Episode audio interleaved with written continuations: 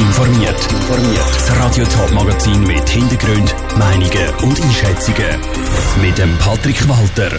Was die Staatsanwaltschaft beim Tötungsdelikt von Bottighofen herausgefunden hat und warum die SVP als einzige grosse Zürcher Partei gegen das Energiegesetz ist, das sind Themen im Top informiert. Es ist ein schockierender Funk. Gewesen. Anfang Dezember letztes Jahr haben Spaziergänger bei Egnach im Kanton Thurgau einen menschlichen Kopf entdeckt. Schnell ist klar gewesen, es handelt sich um ein Tötungsdelikt. Jetzt, nach fast einem Jahr, hat die Staatsanwaltschaft die Untersuchung dazu abgeschlossen und Anklage erhoben. Nora Züst, du hast den Fall genauer unter die Lupe genommen. Wegen was muss sich die 55-jährige Frau jetzt vor Gericht verantworten? Ja, die Staatsanwaltschaft Kreuzlingen hat die Frau beim Bezirksgericht wegen vorsätzlicher Tötung und Störung vom Totenfrieden angeklagt. Beantragt hat die Staatsanwaltschaft eine Freiheitsstrafe von 18 Jahren und einen Landesverweis von 15 Jahren. Und wie auch vom Gutachten empfohlen wird, keine Verwahrung beantragt. Der Fall liegt ja schon eine Weile zurück. Im Dezember letzten Jahr ist der Kopf vom Opfer von Spaziergängern gefunden worden. Was hat die Staatsanwaltschaft seither alles herausgefunden? Ja, nachdem die Spaziergänger den menschlichen Kopf gefunden haben, hat die Polizei bei der Autopsie eine Schussverletzung gefunden. Und schon Wochen später hat dann die mutmaßliche Täterin festgenommen werden. Die hat ihre Tat gestanden und zugegeben, dass sie den Rest vom Opfer entsorgt hat. Und schnell ist auch klar gewesen, dass die 55-jährige Täterin die Vermieterin vom 63-jährigen Opfer war. Gefunden worden ist ja zuerst eben nur der Kopf. Haben die Behörden dann herausgefunden, was die Täterin mit dem Rest der Leiche gemacht hat? Ja, es war früh am Morgen gewesen, zum Zeitpunkt der Tat und die Vermieterin hat ihr Opfer im Keller vom Wohnhaus erschossen und dann hat sie den Leichnam weggeschafft, hat Marco Breu von der Staatsanwaltschaft Thurgau erklärt. Es ist so, dass die Vermieterin nach der Tatbegehung den Leichnam zerteilt und in verschiedene Unterflurcontainer im Bottighof entsorgt hat. Der abtrennte Kopf hat sie dann in Erdloch im Waldstück Sangenhölzli bei Egnach vergraben. Weil die Untersuchung mehr als zwei Monate nach der Tat erst angefangen hat, haben die restlichen Leichenteile nicht gefunden werden. Die Polizei vermutet aber, dass die irgendwo für eine Kehrichtverbrennungsanlage verbrannt worden sind. Danke für die Informationen, Nora Züst. Das Motiv für die Tat soll ein Mieterstreik sein. Details zum Motiv gibt die Staatsanwaltschaft aus prozesstaktischen Gründen aber noch nicht bekannt.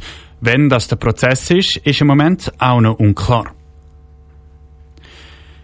Im Kanton Zürich entscheidet in gut zwei Wochen das Stimmvolk über das Energiegesetz. Mit dem neuen Energiegesetz will der Kanton Zürich eine wichtige Grundlage für den Klimaschutz bei den Häusern schaffen.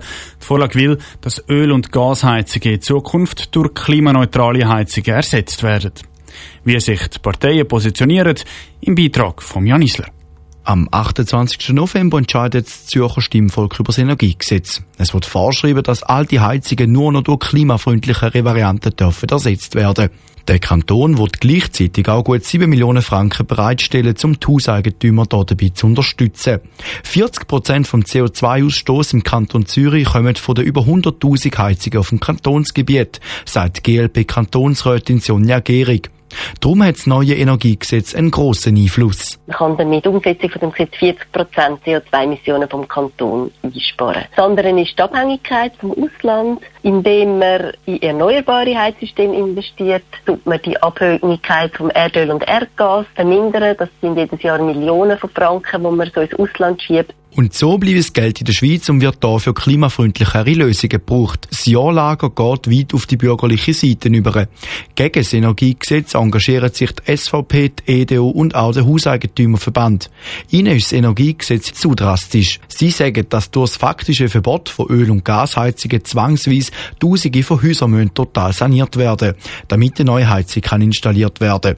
Das Gesetz bringt Zürich nicht näher an Klimaziel, so der SVP-Kantonsrat Christian Lutschek.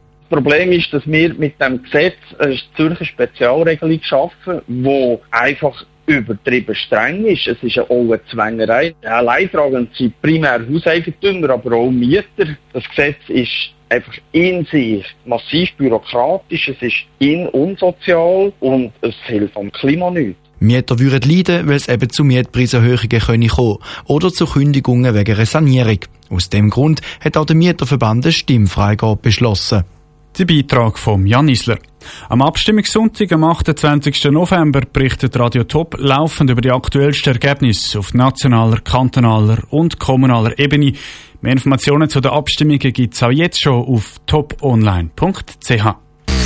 Top informiert, auch als Podcast. Mehr Informationen gibt es auf toponline.ch.